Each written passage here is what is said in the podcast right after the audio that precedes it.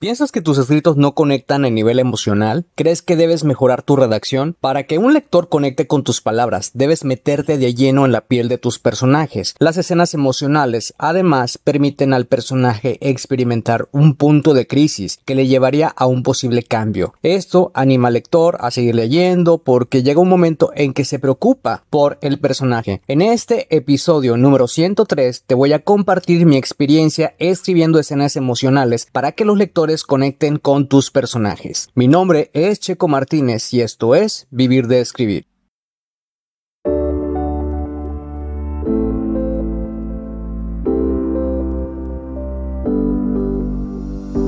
Escribí mi primer libro a los 27 años y estaba listo para publicarlo. La pregunta era, ¿cómo lo iba a lograr si no me consideraba un escritor y las editoriales estaban fuera de mi alcance? He creado este podcast para darte las respuestas que necesitas y las estrategias para lograrlo y asimismo compartirte mis fracasos, aprendizajes y éxitos como autor publicado y emprendedor. Si tienes un mensaje que compartir con el mundo y quieres convertir tus conocimientos, ideas e historias en un libro que la gente lea, sígueme mientras construyo una vida de la escritura. Mi nombre es Checo Martínez y bienvenidos a Vivir de Escribir.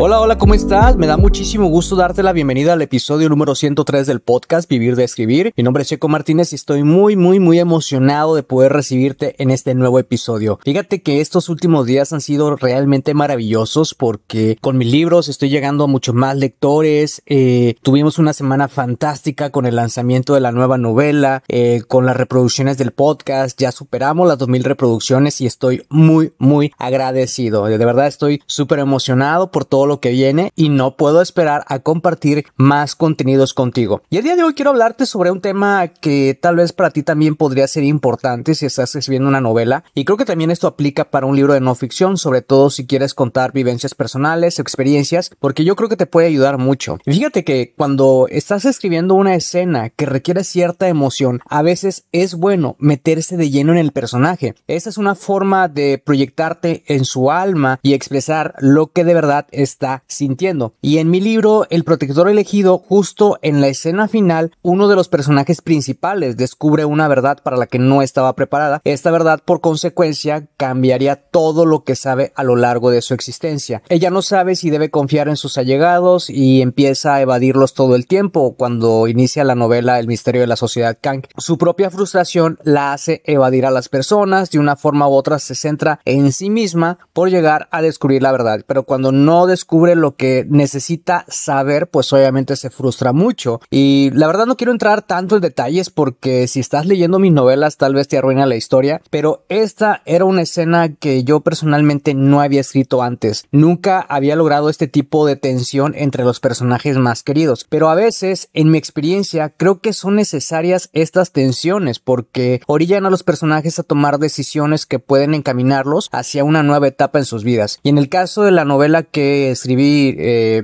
que es el misterio de la sociedad Kang, esta verdad y la manera en la que el personaje está abordando sus reacciones le lleva a tomar una decisión drástica y luego se da cuenta de que fue la decisión correcta, pero no por el hecho de apartarse de los demás, sino porque descubre más cosas que le encaminan hacia otro misterio. Es como si ella dijera, tomé la decisión correcta porque realmente estoy ayudando a otros. Esto es lo que me encanta de las escenas en las que el personaje se pone demasiado emocional. A veces son necesarias porque pueden implicar un nuevo cambio para sus vidas. De hecho, si no tuviéramos cambios en nuestras vidas, nos terminaríamos aburriendo. Por eso creo que es importante crear este tipo de transiciones, porque esa emoción que está sintiendo tal vez es necesario, tal vez le va a llevar a conseguir ese cambio en su vida que está buscando. Y al final del protector elegido, yo no sabía si crear esa dura verdad, no sabía si era lo mejor, porque tal vez tendría otro impacto en los personajes y a lo mejor se hubiera sentido muy monótono al darme cuenta de los cambios que puede implicar para el personaje, no lo pensé dos veces y la redacté. Suceden demasiadas cosas en mi libro El Protector Elegido que desencadenan muchas de las tramas que se abordan en el misterio de la sociedad Kang. Si estás escribiendo una novela y por alguna razón sientes que debes ponerle sentimiento a una escena, solo piensa en un momento de tu vida donde experimentaste algo similar. Transportar tu experiencia de la realidad a la ficción puede evitar que caigas en los clichés. Y yo estoy muy seguro de que esto te va a ayudar muchísimo. De hecho, también aplica, como te había comentado, para un libro de experiencias y vivencias reales en las que necesitas que el lector conecte contigo, porque las personas conectan con, con nosotros si, si logramos que se identifiquen de una forma u otra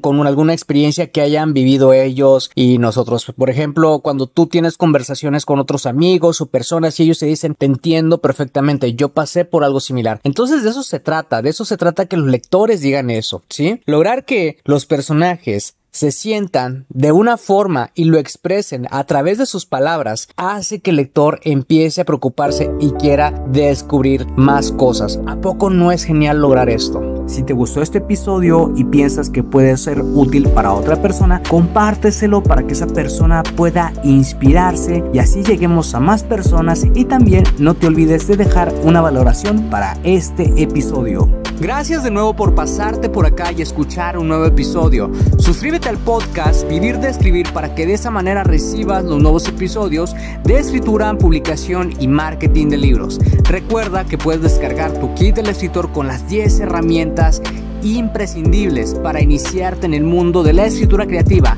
y mejorar tus habilidades como escritor. Solamente tienes que ir a publicatuprimerlibro.com diagonal kit-escritor.